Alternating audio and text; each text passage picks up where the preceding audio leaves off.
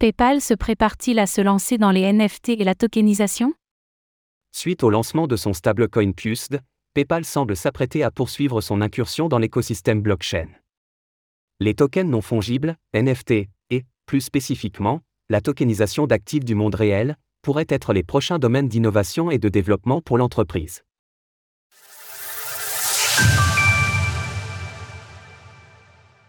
PayPal sur le point de devenir un acteur de la tokenisation? Le géant du paiement en ligne PayPal a déposé le 21 mars 2022 une demande de brevet pour un système d'achat et de transfert de tokens non fongibles, NFT.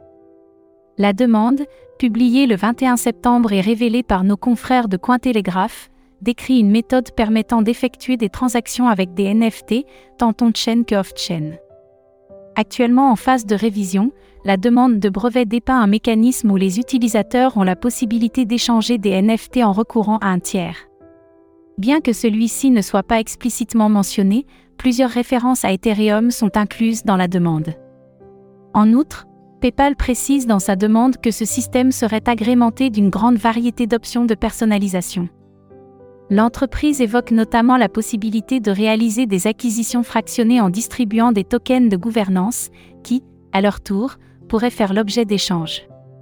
Le NFT peut représenter tout élément unique de données numériques qui peut être suivi à l'aide du registre décentralisé d'une blockchain.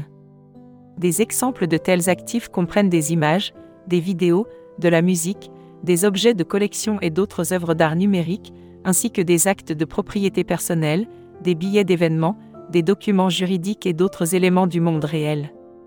Ce passage de la demande de brevet de PayPal indique que l'entreprise ne s'intéresse pas uniquement aux NFT de type collectible, mais également aux Real World Assets, RWA, où la tokenisation est utilisée pour représenter sur la blockchain des actifs réels tels que des matières premières ou des obligations d'État.